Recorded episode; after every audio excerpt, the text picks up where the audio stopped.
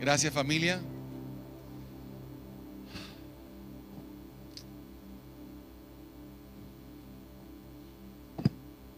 No hacía falta esto, ¿sabes? No hacía falta.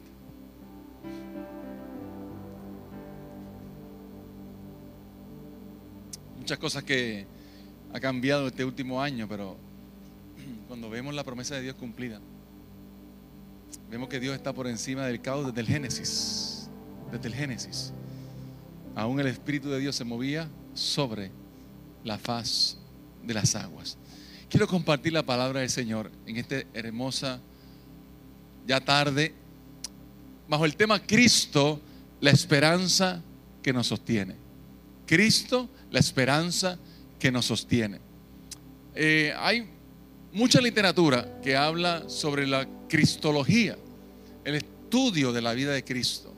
Pero quiero citar uno que me fascina, me gusta mucho, eh, bastante profundo en el tema. Se llama Peter Hunerman y en su libro Cristología él dice lo siguiente: La única posibilidad de atribuir significado a la muerte de un hombre tiene lugar cuando esta muerte no es el límite y punto final de aquel hombre. Quiero repetirte otra vez, por favor, para que podamos entender bajo el contexto que está hablando el, autor. La única posibilidad de atribuir significado a la muerte de un hombre, ese hombre es Cristo. Tiene lugar cuando esta muerte, esa muerte, no es el límite y punto final de aquel hombre. Para nosotros como seres humanos, la muerte tiene un significado y es algo natural. Nacemos y morimos. ¿Qué es lo más importante en ese tiempo de nacer y morir? Lo más pequeñito que está en medio, un guion, una rayita. Esa rayita habla del legado. ¿Qué hacemos en ese espacio de tiempo? Y para nosotros, cuando hablamos de la muerte, hablamos algo pues, pues normal. Porque para nosotros eso es lo natural. Si usted nace, muere. Pero para Cristo no. Para Cristo no. Es otro significado. Es otro valor que tiene la muerte. Para Cristo, el valor de la muerte y su crucifixión es el significado de glorificar al Padre. Número dos, salvar la humanidad. Y tercero, brindar esperanza. La muerte de Cristo no es algo como nosotros la vemos. Yo nací y morí. No, no, para Cristo es algo especial. Es un significado que ningún ser humano puede tener. Ese significado de glorificar al Padre, aquel que me envió. Yo quiero hacer su voluntad. Segundo, yo quiero salvar la humanidad por medio de esta muerte. Y tercero, quiero brindar un mensaje de esperanza. Cuando Cristo fue a la cruz del Calvario, no fue pensando, aquí se acabó todo. No, no, por el contrario, aquí inicia todo. Yo quiero no solamente glorificar al Padre, yo quiero salvarte. Yo quiero salvar la humanidad y que mi muerte brinde un mensaje de esperanza. Es el significado de la muerte de Cristo.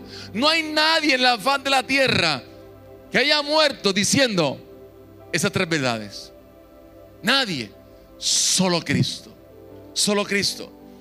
A.W. Tozer en su libro Los atributos de Dios habla sobre la gracia divina, diciendo, la gracia no vino cuando Cristo nació en un pesebre ¿No vino cuando Cristo fue bautizado o ungido por el Espíritu? ¿No vino cuando Él murió en la cruz? Ni vino cuando resucitó de los muertos. Tampoco vino cuando Él fue a la diestra del Padre. La gracia vino desde el principio de los tiempos, por medio de Jesucristo, el Hijo Eterno, y fue manifestada. ¿Sabe dónde? En la cruz del Calvario. En la cruz del Calvario. Allí fue manifestada lo que siempre ha existido, la gracia de Jesucristo. Desde el principio hubo esa gracia. Y en la cruz del Calvario o mediante la cruz fue esa ardiente sangre. Fueron esas lágrimas, sudor y muerte que mostró el significado de la gracia divina. Me encanta como dice Pablo en el libro de Romanos, más Dios muestra su amor para con nosotros. En que siendo aún pecadores, Cristo murió por nosotros. El amor siempre se muestra. Y cuando usted y yo vemos esa cruz del Calvario, no vemos el inicio de una gracia divina, vemos la consumación de la gracia divina. Allí se demostró cuánto Él nos ama, cuánto Él está dispuesto a darte una esperanza de gloria, cuánto Él quiere salvar a la humanidad. No nació en un pesebre, no nació en la cruz del Calvario, se demostró en la cruz del Calvario, porque todo lo que Dios ama siempre tiene la intencionalidad de mostrarle su amor. Siempre. Y la cruz es un símbolo maravilloso de la muestra del amor de Dios. Hay un cántico que usaba mucho en Lemuel, por lo menos yo lo canté en Lemuel cuando estaba en Lemuel, que dice, sin esa cruz, sin su amor, sin esa sangre derramada allí por mí, sin rumbo yo viviría hoy, sin el cordero que murió por mí en la cruz. ¿Cuánto valor tiene la cruz? La cruz son los espejuelos que Dios usa para vernos con su gracia. Cuando yo veo la cruz del Calvario, yo veo a Dios detrás de la cruz, usándola como espejuelos. Y si no fuera por esos espejuelos de la cruz del Calvario, llamada gracia divina, ¿qué sería de nosotros? Si no fuera por medio del sacrificio de Cristo, ¿qué sería de nuestra vida? ¿Qué hubiese pasado con Adán y Eva en el momento que pecaron? Si la gracia no estuviese presente. Dice, pastor, por ahí no estaba Cristo. Sí, estaba Cristo. Estaba Cristo. Porque tan pronto Adán y Eva pecaron, hicieron como tú y yo muchas veces hacemos. Nos escondemos. Nos escondemos.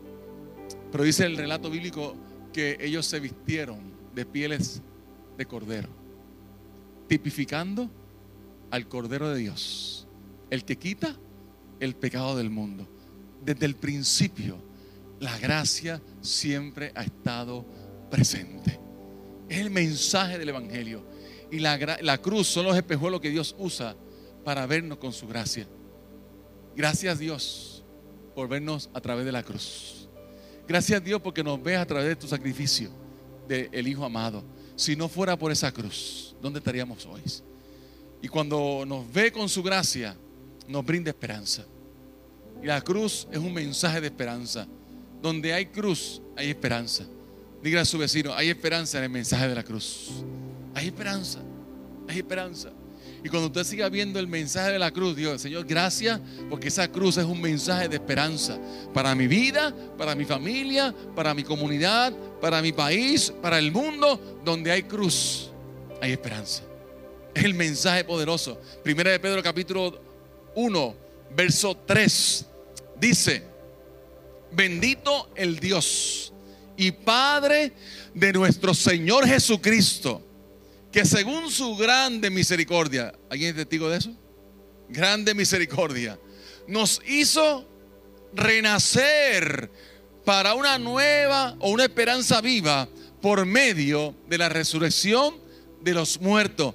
Tú y yo, por medio de Jesucristo, tenemos una esperanza viva, viva, viva. Ahora te pregunto, ¿Cuáles son algunos de los enemigos de la esperanza? ¿Habrá enemigos de la esperanza? ¿Habrá situaciones en nuestra vida que nos quieren desenfocar de esa esperanza? Si Cristo es mi esperanza de gloria y por mediante el sacrificio de Cristo en la cruz del Calvario y haber resucitado de los muertos, tú y yo tenemos una esperanza, pero una esperanza que es viva. ¿Cuáles son los enemigos de la esperanza? Usted sabe que yo soy de campo y en el campo dice que la esperanza es lo último que se pierde. ¿Cuándo usted escuchó eso? ¿O cuándo usted le dijo a alguien eso? Cuando estaba en la fila de Krispy Kreme. Cuando estaba en la ruta del lechón en, Guabate. Cuando estábamos en Disney. ¿Cuándo usted escuchó eso? ¿En qué momento usted lo escuchó o lo compartió con alguien? En crisis. En caos en desesperación. y le decimos a alguien tranquilo que la esperanza es lo último que se pierde. Confía, no te quites. Pero son en esos momentos que llega ese refrán. No, es fuera de ahí. Y hay enemigos de la esperanza. Hay enemigos que quieren atacar tu esperanza. Y en esta mañana quiero decirte que Cristo es la esperanza que nos sostiene. Es Cristo la esperanza que nos sostiene. Pero quiero mencionarte algunos enemigos de la esperanza. Número uno, el enfocarse en lo negativo. Escuche bien, enfocarse en lo negativo. Es enemigo de la esperanza. La negatividad es el virus que mata la esperanza. Todo el tiempo viendo que lo negativo, el enfoque en lo negativo te priva de ver lo mucho que Dios te ha bendecido. Cuando yo me enfoco en solamente ver lo negativo, eso me priva, me roba la oportunidad de ver cuánto Dios me ha bendecido. No se enfoque en lo negativo. El enfoque en lo negativo es un enemigo de la esperanza. No se enfoque en lo negativo. Número dos, enfocarse demasiado en la persona. Demasiado en la persona. Quiero decirte una verdad que ya tú conoces, pero por si acaso, vuelvo y te la recalco y reafirmo. No hay líder político. No hay institución bancaria. No hay institución privada, ni empresa, ni corporación, ni sistema educativo. Nada que pueda brindarnos esperanza. Es Cristo nuestra esperanza. Y muchas veces nos enfocamos demasiado en las personas y ponemos la carga o el peso de nuestra esperanza en personas imperfectas. Cuando usted y yo nos enfocamos en lo imperfecto, lo imperfecto siempre produce decepción. Siempre. Ay, yo pensaba. Ay, yo que creía que fulanito me iba a ayudar. Ay, yo que tenía tantas esperanzas en... No estoy diciendo que no la tenga. No estoy diciendo que no piense en lo positivo, en el sentido de que, qué bueno, echa para adelante. No, no, pero ahí no está puesta mi, toda mi confianza. Ahí no está puesta toda mi esperanza. Cuando yo me enfoco en lo imperfecto, siempre produce decepción. Tercero, como enemigo de la esperanza, el querer escaparse de Dios. Las distracciones, preocupaciones de la vida, nos roban el tiempo con Dios. Nos roban el tiempo con Dios. Quiero que anote este principio, lo compartimos a principios de año como parte de nuestro énfasis a través del ministerio de intercesión, a través del poder de parados en la brecha que nos paramos todos los martes. Aprendimos lo siguiente, a mayor responsabilidad, mayor intimidad mientras más Dios me bendiga, más tiempo yo paso en su intimidad. La responsabilidad no puede ser un enemigo de mi intimidad con Dios. Yo no puedo decir, es que ahora no puedo porque ahora tengo tres puestos más altos. Es que ahora tengo mayor responsabilidad. Es que Dios me ha bendecido tanto. Es que ahora soy jefe. Antes no. Es que ahora tengo este puesto a mayor responsabilidad, mayor intimidad. Principios de vida. Me encanta el ministerio de Jesús, porque Jesús, cuando hacía grandes cosas, dice el texto, y se apartaba a orar, y se apartaba a orar, y se apartaba a orar. Y Jesús tenía la agenda más cargada que puede tener un ser humano en la tierra. En tres años y medio tenía que discipular, sanar, hacer milagros, predicar el evangelio, en tres años. Y aún así tenía siempre tiempo para la intimidad. Anote este principio de vida y aplíquelo en cualquier área de su vida. A mayor responsabilidad, mayor intimidad. Cuarto, como enemigo de la esperanza, el sentimiento de culpa. Lo más seguro no nos aplica ninguno de nosotros, tal vez. El sentimiento de culpa. ¿Cuál es el antídoto perfecto para el veneno de la culpa? Está en su palabra. Su palabra me enseña en 1 de Juan capítulo 1, verso 8, 9 si afirmamos que no tenemos pecado, lo único que hacemos es engañarnos a nosotros mismos y no vivimos en la verdad. ¿Qué hace el engaño? Me hace vivir fuera de la verdad. ¿Quién es la verdad? Cristo. Yo soy el camino, la verdad y la vida. El engaño nos lleva a estar morando en un lugar que es fuera de la verdad. Y creemos, o creamos más bien, a través de ese engaño, de esa mentira, todo un sistema de pensamiento, todo un sistema de costumbre. Pero usted sabe que eso es mentira. Yo sé que eso es mentira. Yo sé que eso no es la verdad. Yo sé que eso no es lo más importante, pero me he creído el engaño. Y el engaño me lleva a vivir fuera de la verdad. Lo único que nos hacemos es engañarnos a nosotros mismos y no vivimos en la verdad. Verso 9, pero si confesamos nuestros pecados a Dios, Él es fiel y justo para perdonarnos nuestros pecados y limpiarnos de toda la maldad. La confesión trae sanidad. Si hay algo que quita la culpa, es reconocer, Señor, tú conoces mi vida, Tú conoces mi corazón. He aquí la palabra no está aún en mi boca y ya tú la sabes toda. Esta es mi condición de ser humano. Tú conoces mis frustraciones. Tú conoces mi pecado favorito. Tú conoces el pecado que yo no quiero soltar ni en las curvas. Pero aún así, tú me, limpias de toda maldad por medio de mi confesión. Si hay algo que quita el veneno de la culpa, es que tú y yo podamos reconocer a Jesucristo como nuestro Señor y Salvador.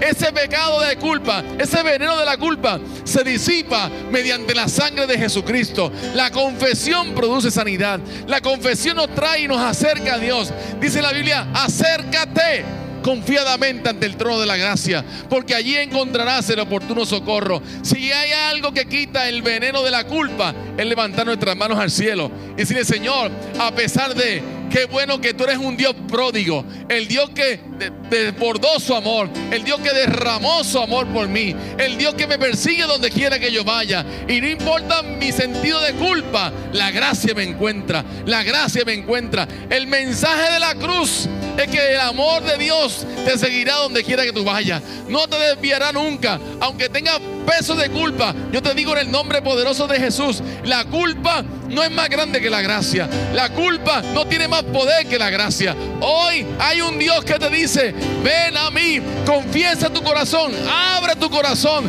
porque yo estoy dispuesto a limpiarte de toda maldad. Aleluya. Es el mensaje de la cruz. Número 5, como enemigo de la esperanza, las pruebas de la vida. ¿Alguien sabe lo que es eso? ¿Alguien ha experimentado retos, dificultad, amenazas en nuestra vida? Yo te pregunto esta mañana, la tarde, ¿qué pruebas están amenazando hoy tu fe? ¿Qué pruebas están amenazando hoy tu esperanza? ¿Qué pruebas? Que uno dice, Señor, pero ¿hasta cuándo? ¿Por qué a mí? No entiendo. Trato de comprender y no me encaja en mi sistema de pensamiento. Esto estoy tratando de buscar un versículo bíblico que, versículo bíblico que me conteste esta pregunta, pero no la encuentro, Señor. No la encuentro. He orado, he ayunado, he buscado tu rostro, pero sigo sin entender. Las pruebas de la vida. Las pruebas de la vida. Hace ya 10 días pasé por una. La prueba de perder a mi papá.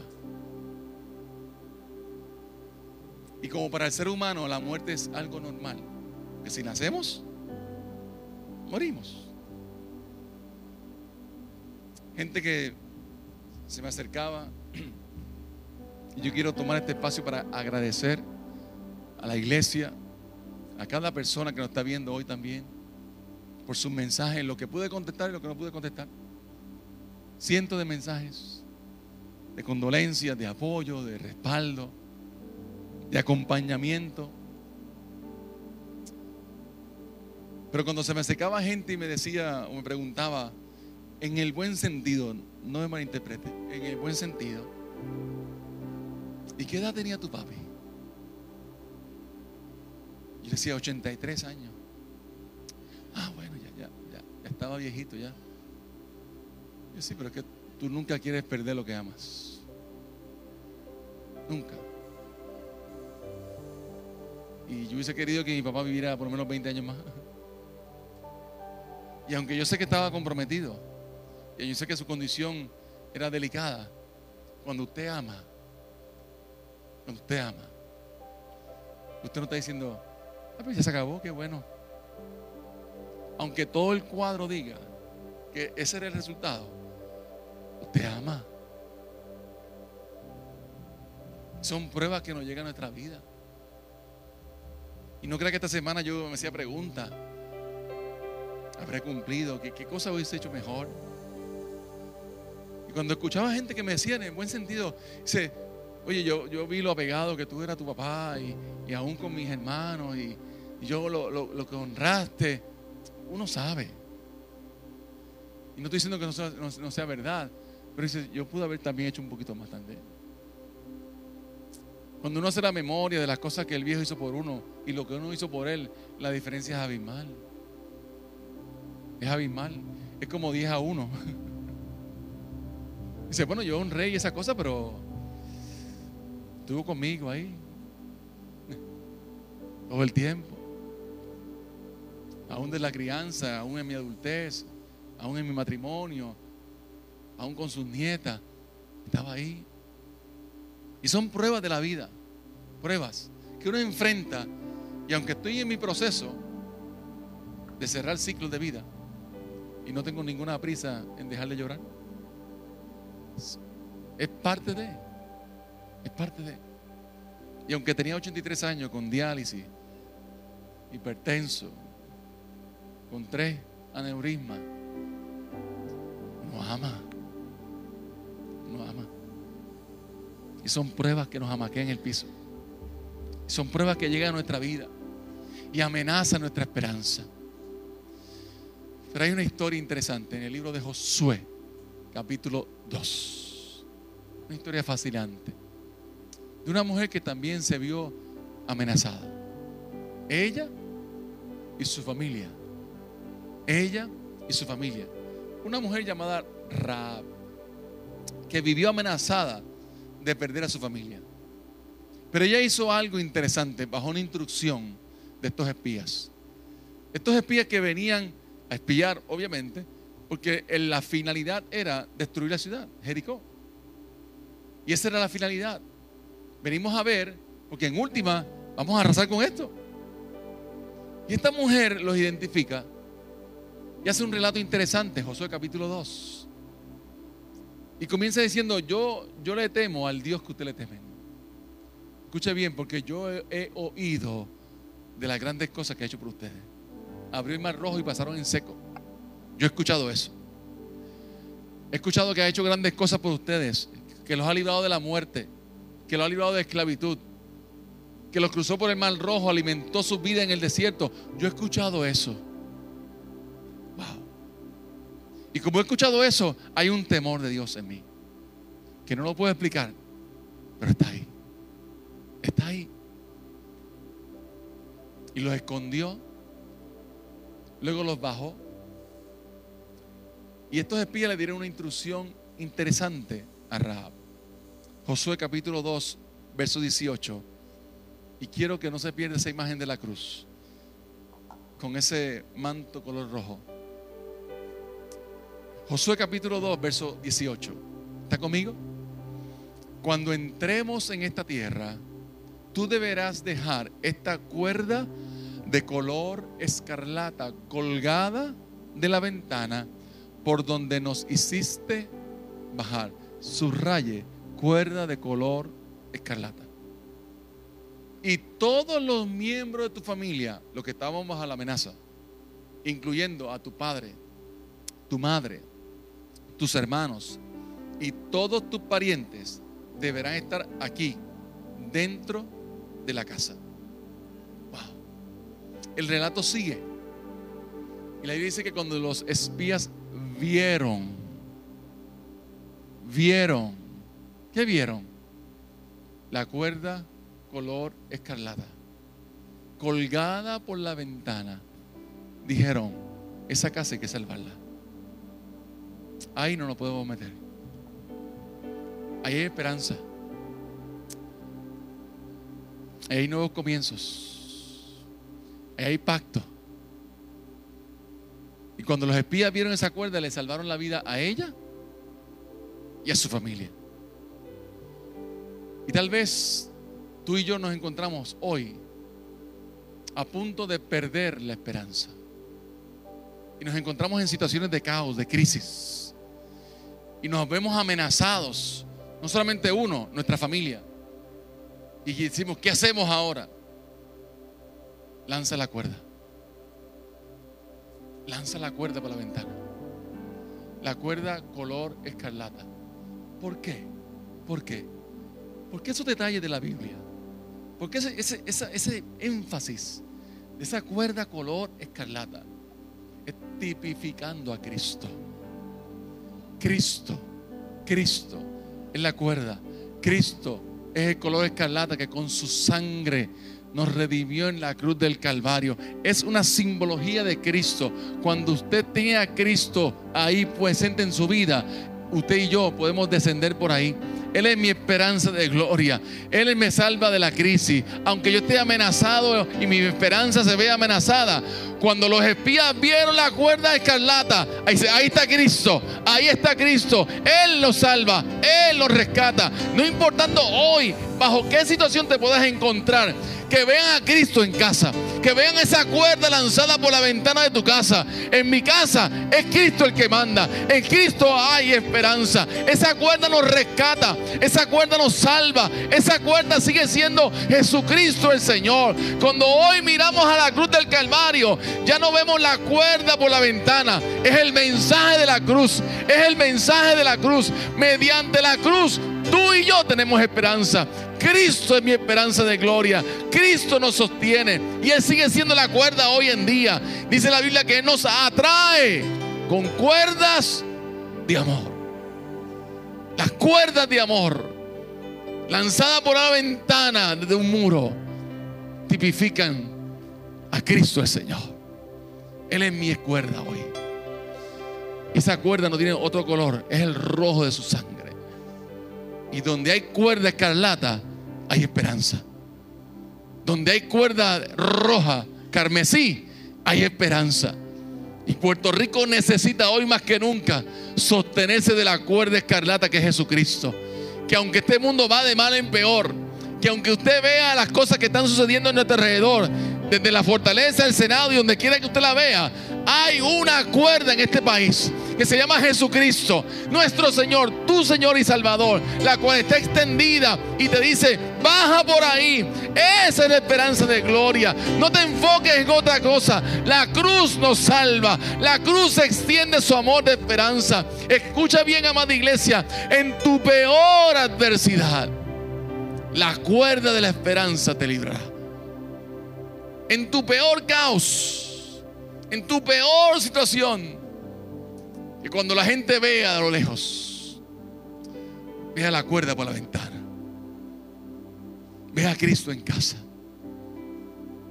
que cambiemos el lenguaje, que dejemos de hablar lo que habla todo el mundo y a veces lamentablemente dentro del pueblo de Dios. Tenemos un lenguaje pesimista y la cuerda está extendida. Y la cruz está ahí.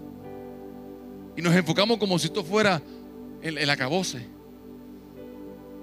Y minimizamos con nuestro lenguaje la gracia divina. Hoy hay esperanza para Puerto Rico. Y a mayor opresión, mayor bendición. Y mientras más nos opriman, más nos multiplicamos. Pero si algo yo estoy seguro, amada iglesia, que cuando en mi vida haya caos, cuando mi vida se haya visto bajo la amenaza de lo que me rodea, hay una cuerda. Hay una cuerda color escarlata que está presente. Cristo es la esperanza que me sostiene. Y yo creo que tú te puedes agarrar de esta verdad en esta hermosa tarde. Hoy, iniciando la semana mayor, iniciando una semana que para mucha gente es una semana de introspección. Si hay mucha gente que en su vida va a la iglesia, va esta semana. Visitan la iglesia esta semana. Tal vez tú que me estás escuchando todavía no has puesto un pie en la iglesia. No importa, la cuerda sigue estando ahí. Está la cuerda para ti, para mí hoy. Y esta semana nos, evoca a, una introspección, a, un detente, a un detente. Yo creo que podemos reflexionar en esta hermosa tarde. ¿Qué cosas están amenazando nuestra esperanza? Cuando pensamos, cuando hablamos, ¿qué, qué hablamos? ¿Esperanza o caos?